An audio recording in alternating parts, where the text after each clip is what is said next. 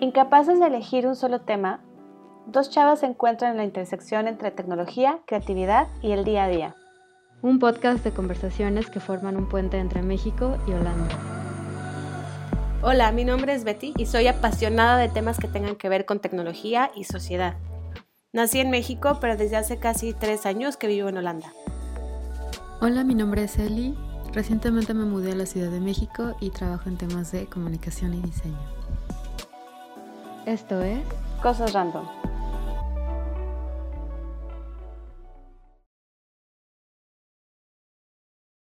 Hola a todos, bienvenidos a Cosas Random. El día de hoy no tenemos una introducción romántica o ningún poema que contarles o que leerles.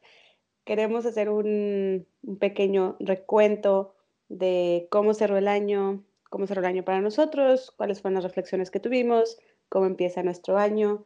Creo que eh, al menos para ambas, y me imagino que para muchos de ustedes, implica pues estar con la familia, estar con amigos. Algunos tendrán más épocas de reflexión y soledad, otros tendrán más épocas de fiesta y reventón.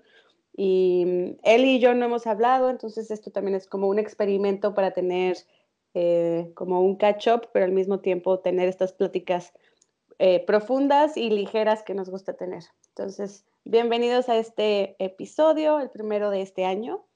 Este, y pues, pues ya, ahorita vamos a, empezar. no, no ¿Cómo estás? Aquí estoy, aquí estoy, no pasa nada.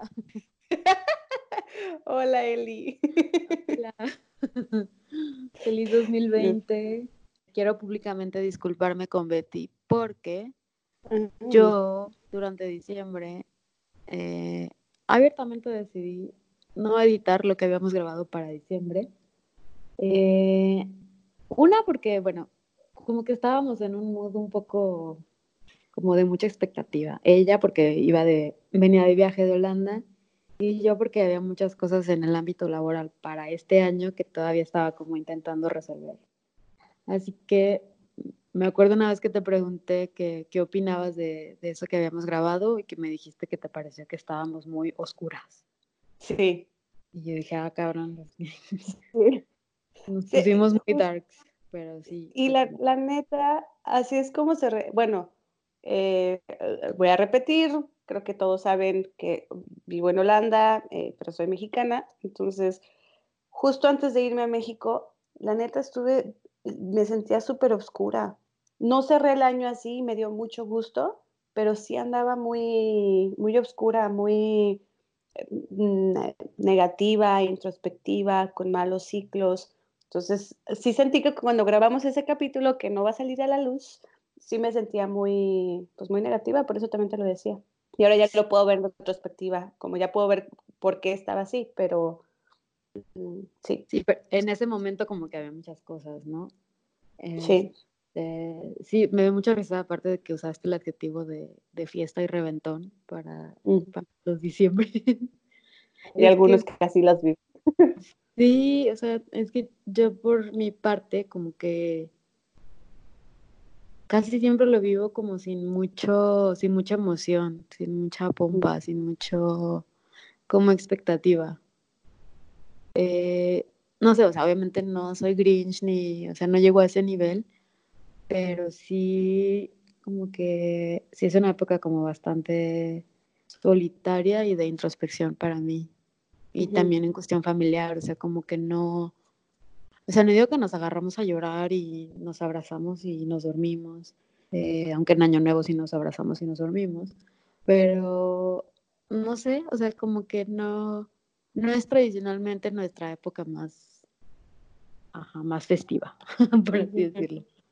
Me encanta, me encanta que me cuentes eso. Eh, vi, yo, yo veía mucho en, Instagram, eh, como mucha gente diciendo, eh, había, muchos comentarios o leía muchos comentarios, sobre todo de muchos influencers positivos y demás, que decía, no necesariamente estas tienen que ser las mejores fiestas del año, no necesariamente tienes que estar con tu familia. Entonces, siento que también hay mucha presión em, alrededor de las fechas y, y, lo digo porque le estaba, estaba platicando con mamá y yo le decía, mamá, pero ¿por qué nos regalamos cosas en Navidad? y se queda callada. Y, pero lo digo muy genuinamente, o sea, y eh, ahorita si alguien me puede decir, ¿por qué fregados nos damos regalos en Navidad? Se los agradecería, porque no, no, hasta este año como que reflexioné y dije, no tiene sentido, eh, no tiene nada de sentido. Si es el Día de la Madre, pues dices, bueno, al final es como regalarle algo a la, una persona que te dio la vida, la fregada. Si es el día eh, si es tu cumpleaños, incluso el día de San Valentín eh, o el día de los amigos, tiene un sentido, pero no sé por Ajá, pero, pero Navidad no entiendo por qué nos damos regalos, no es el día de la familia. No, pero es que tampoco el día de la familia es como tan conocido, o el día de los abuelos. bueno, en cuanto a popularidad, este, no sé, no sé qué de la tradición católica o de no sé, que nos lleva a, volcarnos al capitalismo y a las compras de pánico y a la tanta chingadera y al tráfico, esas fechas que son una locura. Lo bueno, es, lo bueno es que no eres Grinch, pero me encanta. No, no, no pues soy Grinch. Pero, si vivían en mi rancho, donde, no, o sea, ni siquiera sé cuántas personas vivimos ahí, bueno, ya no, pero, o sea, hay una cultura que me choca, que es la de personas estacionadas en doble fila. ¿Para igual en las ciudades más grandes como que eso circula más rápido, pero aquí no. O sea, puede pasar el tránsito y hay doble fila en ambos lados y solamente, o sea, hay como un cachito para que los carros puedan circular y pero eso es para, como para comprar regalos o para qué? Sí, para bajarte al mercado, para ir a la farmacia, para ir a la escuela por el chamaco, para el expendio, o sea, para todo es la cultura. ¿Pero qué tiene que ver esto con Navidad, Elia? Que se aumenta y se potencia al máximo cuando es Navidad o fin de año. Ya no digamos el Costco que se pone también como mercado. Bueno, es, esto es muy norteña culture, pero Eso es parte de mi rant, pero ya. Parte de mi rant. Pues me, me, parece interesante, fíjate, no sabía que pasabas así las navidades. Em, y creo que pues también es válido, ¿no? Digo, no estoy diciendo que no sea válido ni, ni mucho. O sea, es, es, interesante ver cómo cada persona lo, lo, lo, va viviendo. Y sí, hay unos que son más introspectivos, hay otros que son más de pachanga. En mi casa fomentaron mucho, sobre todo mi mamá, fomenta mucho el que estemos en familia. De hecho, se enojaba si no, si en algún momento se me ocurrió mencionar, mamá, ¿puedo pasar Navidad con X persona o con tal novio? Era como, ni se te ocurra, jamás. Era como, no, son sagradas. ¿Cómo te atreves? Ajá, ¿cómo te atreves? Y, y, en mi familia es ni Navidad ni Año Nuevo. O sea, yo no sé, bueno, sí he pasado Año Nuevo en otros lados, pero son contadas las veces en las que no he pasado Año Nuevo con mis papás. Sí. Sí, de hecho sí, o sea, creo que nunca he, no, salvo una ocasión, nada más he pasado con, con una pareja y así, pero que yo diga, wow, el año nuevo, tampoco. tampoco. Pero en general, en general el hecho de que vaya a acabar el año te hace algo, o sea, hace algo en ti. Creo que La verdad, o sea, siendo honesta, ajá. Sí, creo que sí, o sea, pero es que también hablamos en, ¿te acuerdas? En la grabación fallida de, de, todo esto de la construcción de propósitos y de cómo entre que creíamos y no, pero que sabíamos que era más de disciplina y de estructuras y de revisar nuestras estructuras para saber si, si iban por buen camino o no. Mm. Eh, sí, creo que está como muy lejos de, de aviéntate ahorita un listado de 12 cosas en las que vas a ser el mejor. O sea, mm. no sí me hace algo, pero me gusta también que sea como una época de reconocimiento de, ah, mira, o sea, eh, esta cena, a final de cuentas, aunque no haya sido ni Navidad ni, ni Año Nuevo, la pasaste con amigos, lo que implica que generaste tal y tal relación, eso ¿sabes? Como que mm, creo que más otras reuniones eh, aportan como ese feeling de ya se acabó el año. Ok.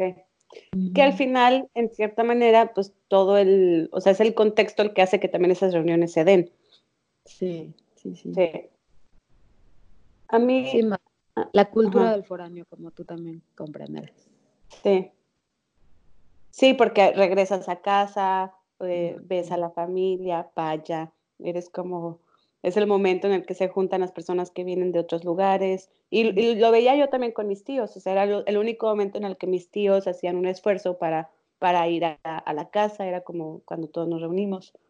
Entonces, creo que independientemente de que si celebras Navidad o no, también el contexto social hace que sucedan cosas que normalmente no sucederían, como la, la comida anual de Navidad con tus amigos, aunque el, el, el, pretexto es Navidad, en realidad pues es nada más que por fin están todos reunidos en una misma ciudad y que se pueden ver.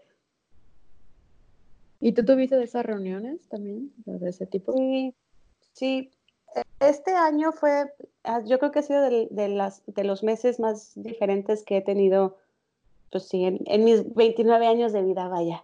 Em, sobre todo porque iba yo con una mentalidad diferente eh, de cómo quería disfrutar estas cuatro semanas. Para empezar, es, para empezar, fueron cuatro semanas que tuve de vacaciones. Es la primera vez en mucho tiempo que literalmente tenía vacaciones mentales. Es decir, cuando tenía vacaciones antes, pues tenía algún pendiente o me conectaba a la computadora porque había algo que hacer. O cuando estaba haciendo la maestría, pues tenía proyectos que todavía tenía que hacer. O regresando de vacaciones tenía algún examen, entonces tenía que estudiar durante las vacaciones. Entonces, este sí fue la primera vez en muchos años, no sé cuántos, eh, yo creo que desde que estaba en prepa, que, que no tengo como algo, o sea, que realmente me puedo desconectar profesionalmente de las cosas. y también, universidad. No, porque trabajaba o estaba, ¿sabes? O sea, siempre tenía algo, algo que estar, o estaba en algún voluntariado, o sea, en esos periodos sí. Bueno, ahorita me acordé de un verano en el que me fui a Estados Unidos a trabajar. Sí, sí, digo, me fui a trabajar a hacer eh, tacos, pero, eh, pero no era como cosas muy intelectuales. Sí, ahorita que lo pienso, eso sí. Pero hace mucho, pues, o sea, eso te, digo que fue hace siete años. Ay, cuéntanos una leyenda de Betty Taquera. Yo tengo una leyenda de Licositas, porque uno de mis trabajos, de mis primeros trabajos fue hacer como eh, en un lugar de craft y de cosas así que tenían unos arquitectos. Pero háblanos de Betty Taquera. Pero ¿cómo de craft? Ahorita te cuento de Betty Taquera. No, o sea, hacían de qué manualidades personalizadas para Dieguito que nació el 16 de enero del 2020, pesó ah, kilos, o sea, cosas así pues, o sea, como personalizado. Eso está lindo, yo soy cero manual. Bueno, en eso de los tacos, pues sí hacía cosas con mis manos, ¿verdad? Comida. Me fui dos veces a, a, trabajar. Me fui una vez, estuve trabajando en un lugar de burritos en Vancouver. Qué padre. sí, todo el verano. Aparte, eh, había mucha gente de Guadalajara viviendo al mismo tiempo en Vancouver, o sea, eran algunos chavos que no había visa todavía y todavía era como más sencillo poderte ir así a encontrar trabajo. Ajá. Ajá. Entonces, eh, hablando de la, del fin de la década, ¿verdad? Eso fue en el 2000. Ah, caray, fue todavía en la década pasada, mano, fue en el 2008. Ese Vancouver fue en el 2008. Tenía 18 años. Estaba padre. Eh, junté mucho dinero. Pude pagar muchas cosas. Entonces estuvo bien. Y, después tengo una tía que vive en Birmingham, Alabama. Para quien no sabe qué es, dónde es Birmingham, Alabama, es el lugar donde Rosa, Rosa Parks, es una señora de Estados Unidos, americana, ella fue la que inició todo el movimiento antirracista antes que, antes que los, los grandes I Have a Dream. Eh, entonces, e, es, un, es una de las ciudades más racistas de Estados Unidos, de hecho. Y allá tengo una tía mexicana que vive con su esposo gringo. Y, y sí, Tierra Roja, de hecho. Entonces, pues me fui allá también a trabajar y ahí estuve trabajando en dos lugares mexicanos. Ahí se hacían buenos tacos, ¿eh? Sí, sí, había muy buenos tacos. Era un, un restaurante mexicano donde estaba yo de hostes y, pues casi todos los que estaban ahí pues eran o, mexicanos mm. o, o, nacidos en Estados Unidos pero de padres mexicanos. O sea, pero de padres mexicanos. Y de historias que te puedo contar, yo creo que lo más interesante pues no era lo que yo viví, sino lo que ellos me contaban. Eh, es, es, interesante ver realmente la, pues cómo puede llegar a ser la vida o de indocumentado o, o la vida de un hijo de indocumentado. Las, las aspiraciones que se tienen son muy diferentes. Trabajan muchísimo todos los días y lo que más les gusta, pues obviamente, es que se pueden comprar muchas cosas que en México ni siquiera pudieran haber podido aspirar a tener. Em, muchos pierden su identidad, muchos no saben si son de aquí o son de allá. Y así me lo decían, me dicen, pues yo hace 20 años que no voy a México, yo no sé qué onda. Eh, yo no, o otros me decían, pues yo no conozco a mi mamá porque se fueron con su papá. Entonces es, ajá, es, es diferente el, más que mis historias, pues repito, son como las historias que me contaban de cómo cruzaron el río, otros de, de cómo sí se fueron legales, o sea, se fueron con visa, pero ya después ya no, o sea, con, visa de turista, que sí se las dieron, pero se quedaron. Dicen que es como la, eh forma más común, ¿no? Pues hay de todo, más común, pues depende de quién, de quién lo veas. Eh, también, obviamente, bueno, no obviamente, pero había mucho mucho de, pues es que hablaban raro, hablaban con, o sea, hablan, eh, bueno, no hablar raro, a ver, yo también hablo raro para otras personas, ¿no? Pero, em, sí, claro, obviamente, pero las expresiones, así como tú hablas súper culichi, pues las expresiones son muy diferentes, entonces me daba mucha risa porque era mucho el llámame para atrás, eh, en lugar de call me back, o sea, como muchos anglicismos, pues, estaba muy cagado, me daba mucha risa. Y yo pues me burlaba, pero trataba también de ser como, o sea, me burlaba, pero tratando de ser buena onda, porque pues al final también es, eh, pues es la forma en como ellos también crecieron. Entonces, sí es, eh, es interesante. Y pues ya, eso es, ah, te digo, lo que quería hablar más de esto es me hablaban mucho de la cultura de tener armas y entonces había un chorro de que pues es que ya me embaracé y mi exnovio llegó y, apuntó en la puerta. Entonces también habían muchas historias que yo decía, wow, eh, están muy lejanas a mi, a mi, a mi realidad o a, lo mejor a la realidad que yo estaba viviendo, pero que también pues, es una realidad en México y en muchos otros lugares. Entonces también me hizo eh, más sensible a a los temas que normalmente no estoy como tan en contacto. Y eso fue, eso es un poco de mi experiencia de, de taquera. Sí, pero fíjate, o sea, es que está curioso eso de, del sentimiento de pertenencia, porque al final de cuentas, tú ahorita que vives en otro país, igual y también lo vives así. O sea, solamente con, a veces con cambiar de, de estado o de ciudad, todo como que se empieza a diluir toda esa onda de, ay, pues de dónde soy o qué onda, ¿sabes? Como que... Y se requiere como, como de esos grandes cambios o una mudanza así cabrona para, como para cuestionarte muchas cosas de identidad también. Sí. Pues, por ejemplo, tú, ¿de dónde eres? ¿De dónde naciste o dónde has vivido la mayor parte de tu vida o dónde estás viviendo? O sea, cuando dices, ahorita que te pregunten de dónde eres, ¿qué vas a contestar? Pues de Sinaloa, de Guamuche, donde nací. Con el apellido de, pero vivo en la Ciudad de México. No, o sea, para el momento que esto se edite ya voy a estar allá. Fíjate. Dos mudanzas a esa ciudad en una misma década. ¿Cómo cerró tu año en cuanto a eso? ¿Cómo cerró tu año en cuanto a mudanzas y en cuanto a decidir? Porque al final empiezas, año empiezas década, empiezas todo en una nueva, en una nueva ciudad.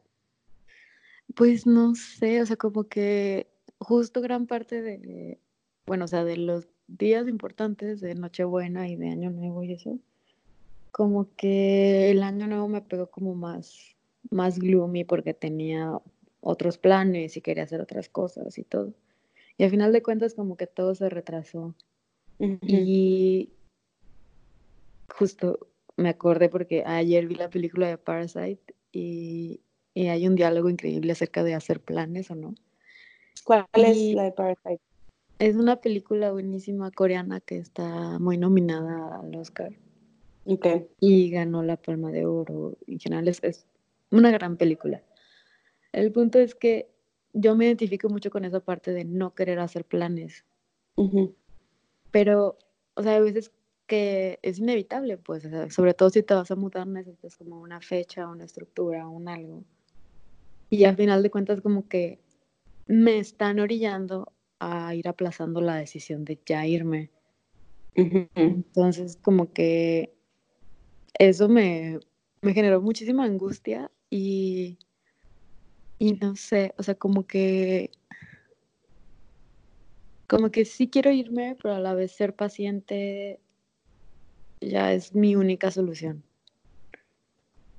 Porque ya, o sea, ya es inminente, pero hasta ahora ya hay una fecha, ya hay un cuándo me voy a ir y cuándo voy a empezar a trabajar, entonces como que, porque también quiero que este año, aunque no sé si sea como propósito, lo que quiero es que todo sea bastante correspondido.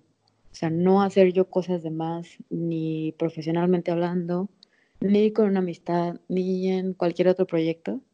O quiero como que las cosas sean muy, muy acorde. O sea, si este trabajo me dijo que iba a hacer esto y esto en estas fechas, ok, entonces me espero a tal y tal fecha, pero si se aplaza, yo también me aplazo. ¿Sabes?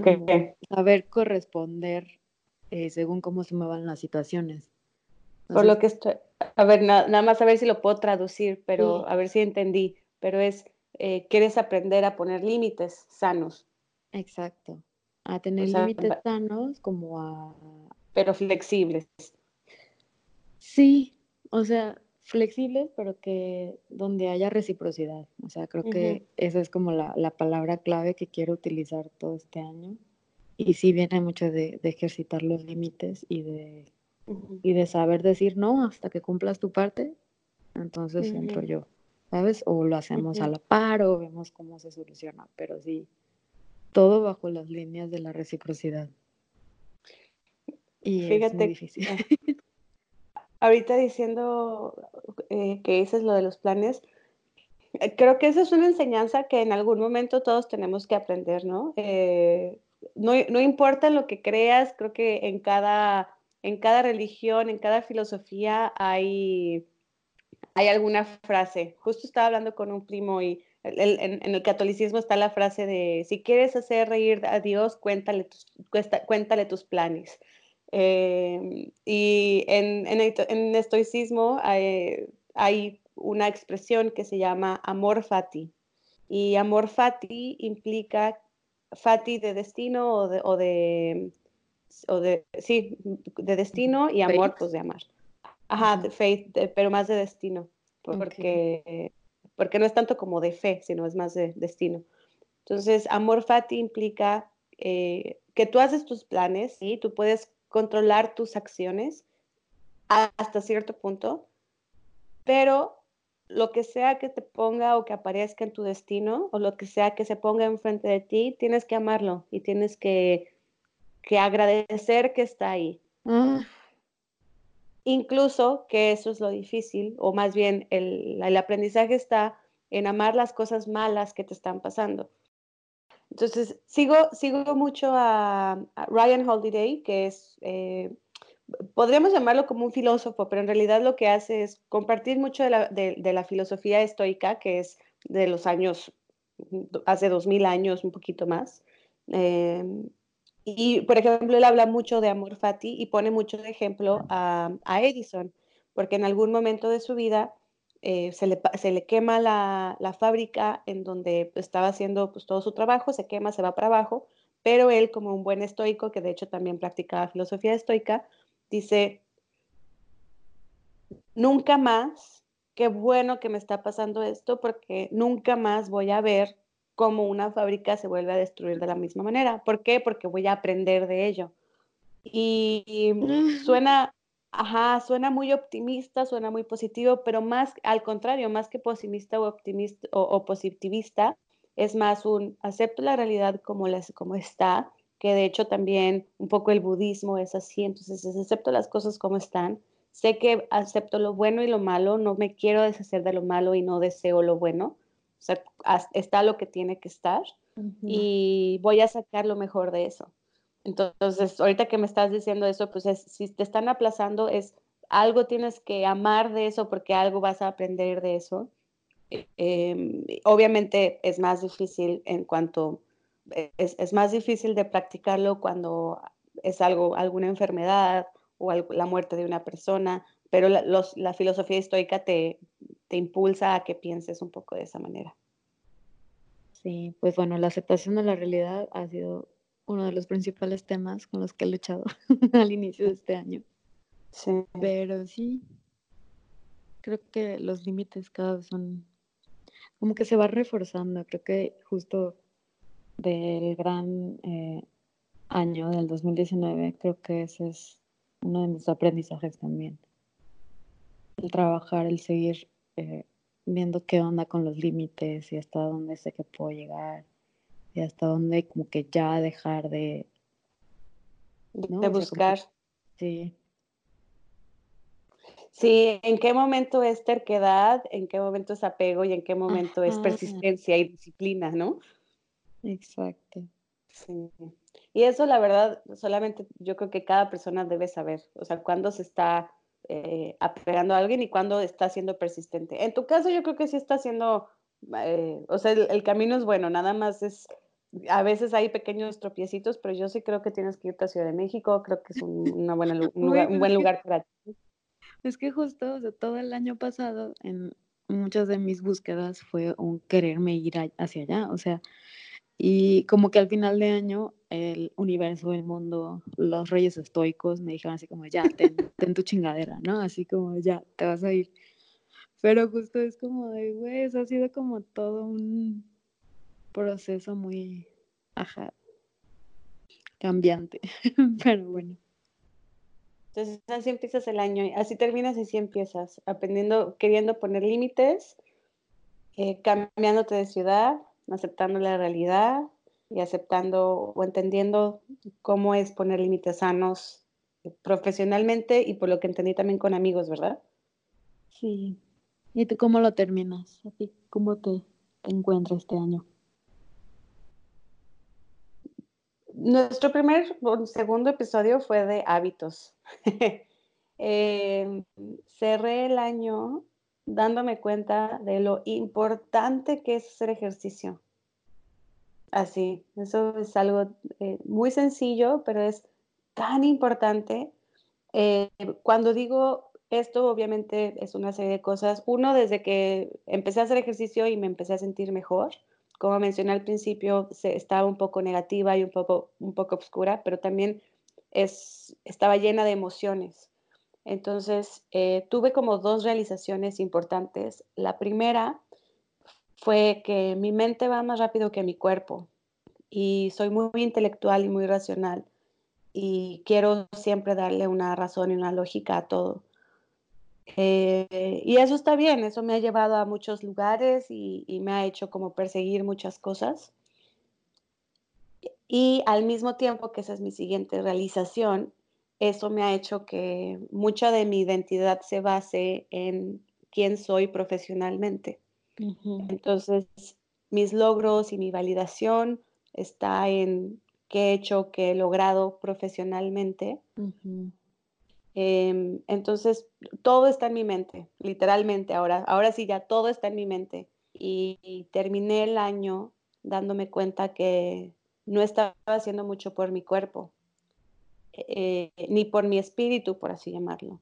Entonces, a eso me refiero con, en cuanto a emociones, por ejemplo, termino el año, terminé el año y eh, esto fue antes de irme a México, pero, y lo digo abiertamente, hubo, un día donde eh, terminé un proyecto muy fuerte y estuve llore y llore y llore y llore. Terminé el proyecto y no pude dejar de llorar y me fui a dormir llorando no porque estuviera triste, no, sino porque era mi cuerpo diciendo, como relajándose y liberándose, fue una forma en la que mi cuerpo se liberó, ajá.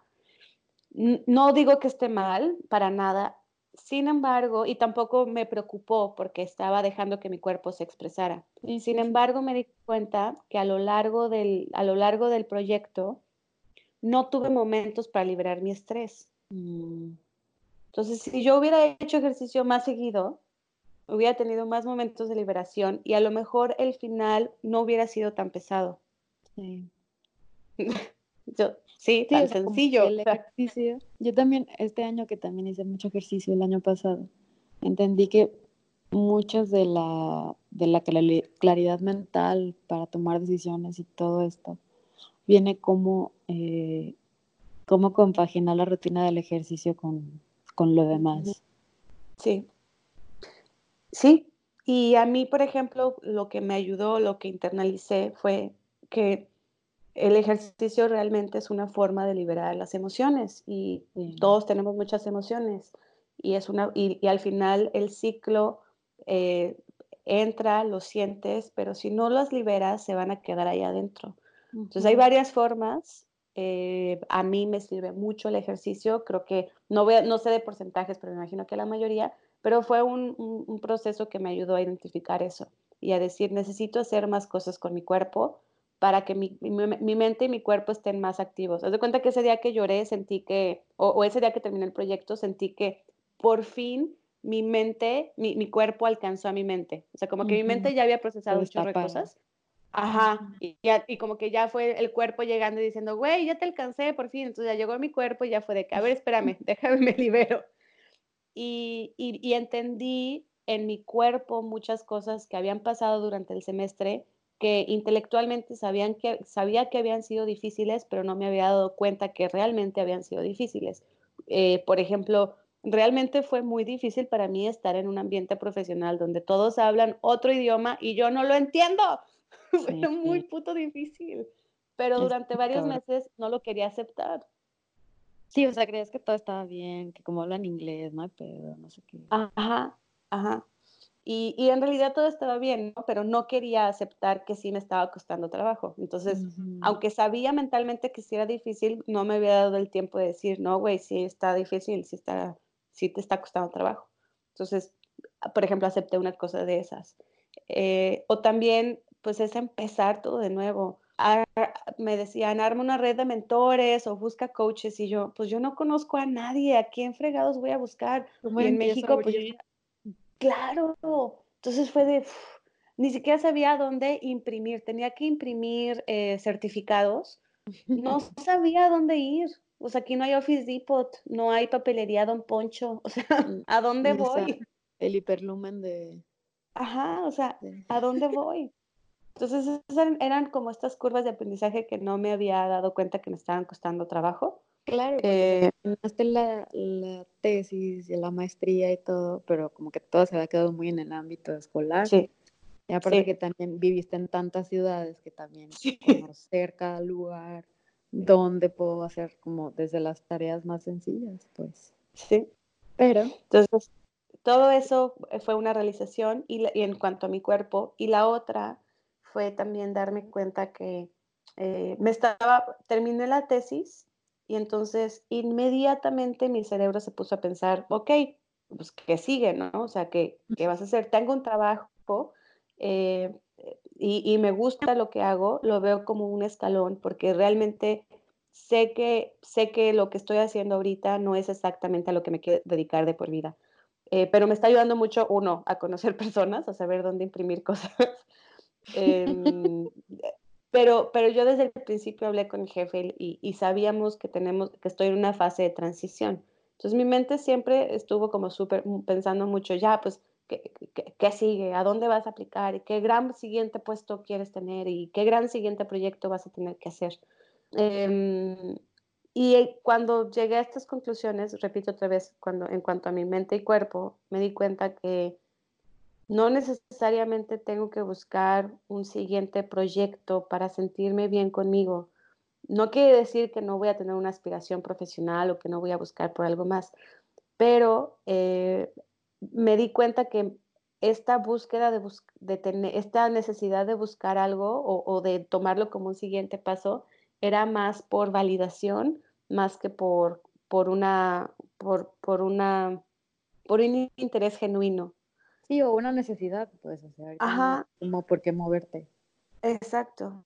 Y me di cuenta también que muchas de mis decisiones las voy tomando por, sí, porque se van a sentir bien y porque mi mente, o sea, porque mi personalidad gravita más hacia cosas intelectuales, o sea, si yo tengo tiempo libre prefiero eh, escuchar un podcast que, eh, no sé, pintar. Si tengo tiempo libre prefiero, eh, no sé, leer un artículo que, no sé, leer poesía.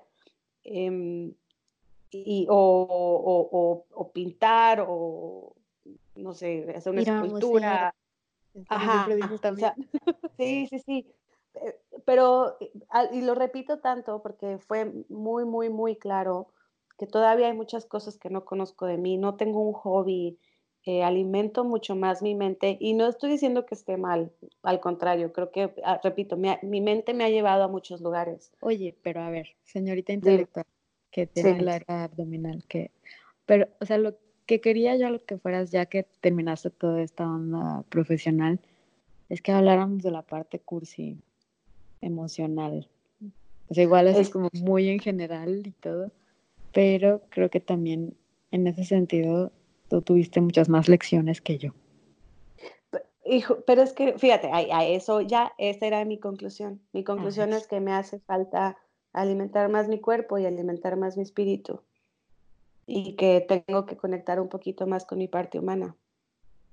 Em, porque estar buscando tanto, o sea, me hace falta hacer más cosas con mi cuerpo, me hace falta conectarme más conmigo.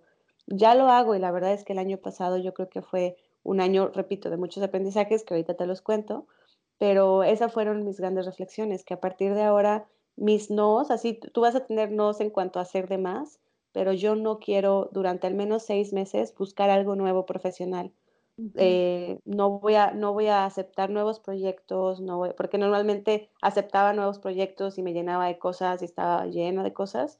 Y ahorita tuve una conversación con mi jefe y le dije, no quiero hacer nada. Es más, voy a hacer lo mínimo posible. Se rió, pero le dije, obviamente te voy a cumplir y voy a dar los resultados, pero quiero ser lo más eficiente y tener la mayor cantidad de tiempo posible en mi día para, para poder descubrir otras cosas, para poder ir a bailar, para poder ir a alguna clase de no sé qué, para poder eh, pasear, para poder hacer muchas más cosas como con mi cuerpo y con mi espíritu, más que con mi mente, que esas serían cosas profesionales. Repito, no estoy diciendo que esté mal, pero son de las cosas que estoy conectando. Entonces, esas fueron mis, mis, conclusiones, propósitos generales. Ahora, por el, por el lado emocional, ¿Qué es lo que, es lo que quieres que te cuente?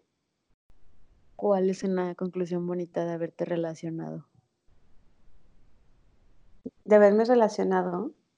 Ah, o sea, con las personas que conociste. Pues es que no quiero ventilar nada, pues quiero que tú lo controles y me digas algo que, que tengas que decirme respecto al, al amor.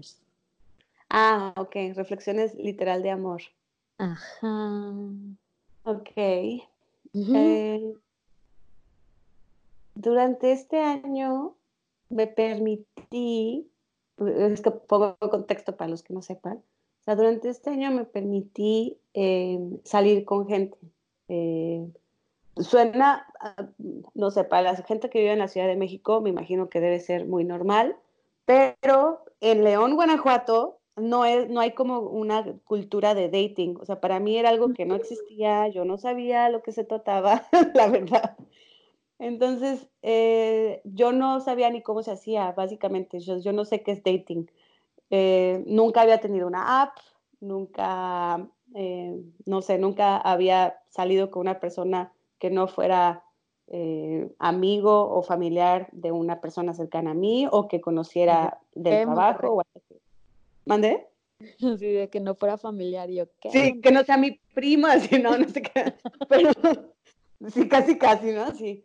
Pero pues sí, o sea, sí es, sí es muy diferente cómo se vive eh, pues el dating en otros lados. El León no existe, no sé en Guadalajara, la verdad no sé en otras ciudades, pero al menos el León. existe, Beatriz. Pues no sé, al menos en mi grupo, en mi círculo social, no, pues todas mis amigas eh, tuvieron un novio y casi casi con él se casaron o tuvieron dos, pero son de relaciones largas. Yo también era de relaciones largas. No era, no era de, en León, yo creo que si bajo Apple en León, me van a salir las mismas personas con las que estudié. O sea, no, no entiendo. No sé, igual están cambiando las cosas.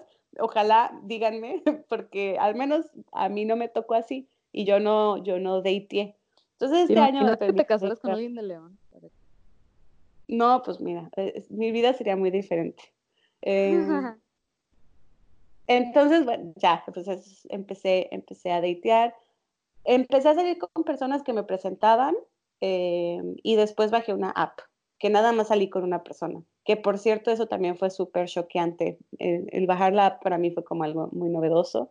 Eh, saber qué poner, eh, seleccionar la foto, o sea, todo ese proceso también fue como muy difícil para una primeriza como yo, pero le di su oportunidad, estuvo bastante bien. Y lo más importante o de, las cosas que he aprendido, sobre todo relacionado al amor, es eh, el estereotipo que tenía del, del, holandés se cayó por completo. tenía un estereotipo de que el holandés era frío, eh, difícil, que no iba a ser compatible. Antes de empezar a salir yo decía, no, hombre, jamás. O sea, yo me busco mejor un latino o algún mexicano de acá. ¿Mandé? Que eran medio sosos y... Bueno, sosos sí. sí lo son. Pero, sí lo son, pero pues también hay muchos sosos en México, yo creo. No sé. Eh, pero lo que me he encontrado no sé si lo atraigo o, si así ha sido, pero mi experiencia con las personas que he salido acá son las personas más, no manches, más tiernas y vulnerables del mundo. No hay nada de juegos, es algo que no, entendía. Aquí no hay el te dejo de escribir y a ver cuándo me vuelves a contestar, eh, hago el ah. ghosting, este, o sea, no hay nada de eso, al contrario lo que me he topado es que son demasiado directos, entonces si no, si no quieren contigo o si después de unas citas ya no te quieren ver, te lo dicen. Em, Exacto, es que es eso, como que el aspecto de, ser directos en, lo que esperas, en lo que quieres y en, en donde estás, creo que es bastante mágico. Sí, y por otro lado también me han tocado personas que me han dicho, Betty, me encantas y eh, siento que si seguimos saliendo podría enamorarme de, ti y yo, ay, caray, o sea, ah. una, una, honestidad y una vulnerabilidad que no, la verdad que no había visto porque, o al menos que no había experimentado porque la mayoría de las, de, eh, del cortejo, vaya. Un poco con la palabra cortejo. Pues, es que no sé cómo decir porque repito que no es dating, pero pues sí, cuando salía con, con personas en México, pues la mayoría de las veces es como, te hace, eh, no, hazte interesante o hazte del rogar o esto, lo otro. Entonces siempre hay como un periodo donde no sabes qué onda, donde no sabes qué está pasando, donde eh, te haces alucinaciones con tus amigas porque no sé si esto, si lo otro, o tú misma en tu mente. Y aquí la verdad es que he, valorado mucho y, estoy apreciando mucho el darme cuenta que se puede ser muy sincera con las personas. Em, también aquí Em, bueno, no aquí, creo que también, no, sé, no sé si aquí o no, pero mi experiencia es de que puedes conocer muchas personas al mismo tiempo y al estar conociéndolas, si eres sincero con todos, no hay ningún problema. Exacto. Em, sí, y lo que también puedo decir es, eh, eh, cada persona que conoces es una gran lección. Así sea una cita, dos citas o una relación de cinco años, todos son un espejo y todos tienen algo que aprenderte, algo que enseñarte. Así es. Entonces, así ha sido un poco este año. Digamos que de cada persona con la que he salido he tenido, he aprendido algo, o ya sea honestidad, o querer mi cuerpo como es, o eh, pues no sé, mayor libertad sexual, eh, creo que eh, eh, ah, también ya, ya de cada persona pues ves cosas que te gustaría tener, por ejemplo, apreciación, eh, apreciación del arte o de la belleza, belleza, subjetiva que yo no, como que no lo tengo tan educado, pero... ¿Mande? con eso. Es que eso lo aprecio, como no lo tengo tan educado, para mí es muy diferente, Eli. Entonces, salir con, con personas eh, muy artísticas también me ha, me ha, hecho ver cosas desde otra perspectiva y aprender de eso. Eh, hay algo que me ha encantado también, es la, el dedicarle tiempo a una persona. Y por dedicar tiempo es, dejo mi celular en la bolsa. y, y no, lo saco en las 3, 4, 5 horas que voy a estar contigo, a menos que vayamos a checar algo en Google o que tengamos que poner una canción, pero en ningún momento me ha tocado estar con alguien. Que nos vayamos a reír de algún meme. Sí, en ningún momento me ha tocado estar con alguien y que responda una llamada enfrente de mí o que, o que se ponga a contestar mensajes de WhatsApp. Sí. Y eso fue muy diferente. Sí, es que eso sí influye mucho, ¿no? Como que dentro del cortejo, así voy a usar tu palabra, pero o sea, si empiezas como a conocer a alguien y no sé, o sea, como que ya creo que es un deal breaker medio marcadito el que estén revisando a cada rato el celular o todas esas cosas. Pues a mí sobre todo fue más cultural que, que, que lo valoré, porque ahorita que estuve en México, mi, mi uso del celular incrementó porque socialmente lo utilizamos más. Eh, mis amigas, incluso con mi mamá, con mis hermanas, con mis primos, era, era muy normal sacar el celular y, o estar en una conversación y sacar el celular y contestar WhatsApp, eh, o es que mi novio me está escribiendo, o es que tal persona me está escribiendo, y entonces mientras está la conversación estás hablándote con otras personas. Y eso es algo que yo hacía mucho y que todavía, probablemente todavía lo hago pero aquí más bien es la lección para mí es qué bonito se siente cuando alguien te da una atención completamente enfocada. Eh, más como lo sentí del otro lado, pues obviamente trato yo de ser recíproca, pero en México todavía hay un, yo sí siento que todavía se utiliza más, y no nada más en relaciones, y no sé si sea de deal breaker, porque pues, incluso repito, con mis amigas, yo creo que también yo lo, yo lo hice, eh, como que culturalmente todavía no está tan penalizado el que ignoremos, entre comillas, a las personas por estar en nuestro, en nuestro celular. Bueno. Oye, pero en tecnicismos lo que bajaste fue la versión de Bumble en Holanda, ¿verdad?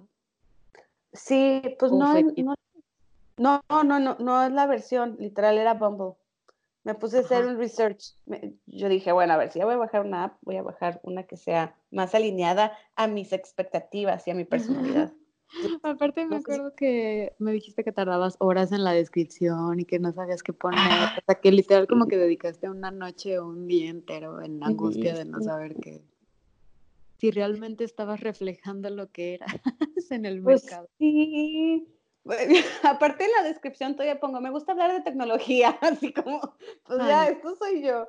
Pues no, no sé, eh, si está, sí, sí, fue Bumble, no sé si los conozcan, pero Bumble es una aplicación eh, que fue diseñada para empoderar a la mujer, en el sentido en el que la mujer es la que da el primer paso. Haces match, pero la mujer es la que saluda. Em, y eso por un lado, creo que está padre, pero como yo no había usado ninguna app. Esto es muy cosas de hétero. Entonces, ¿realmente así funciona? Sí, la mujer es la que da el primer paso, es la que saluda. Ah, tienes match, eso es de los dos, y los match te aparecen. Entonces, tienes 20, una vez que haces match, tienes 24 horas para escribirle al chavo. Pero no, no, no le la misma opción a los dos, así de tienes... No, no, solo a una persona solo a la mujer, en este caso en Bumble, eh, hetero, a la mujer le aparece eh, también, o sea, Bumble tiene de todas las funcionalidades, no nada más es para heteros.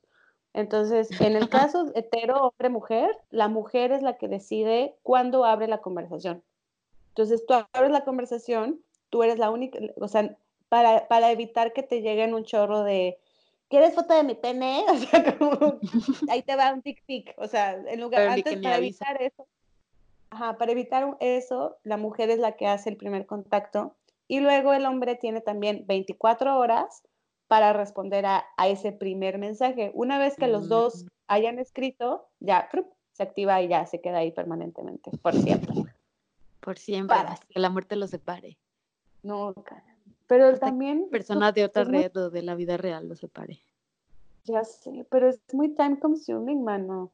tienes que echarle muchas ganas, o sea, tienes que estar ahí al pendiente contestando. No pude. Sí, eso es lo que me da hueva. Yo tampoco como que, digo, sí quisiera entrarle como más a esta onda de, de salir con más personas, de experimentar, lo que sea.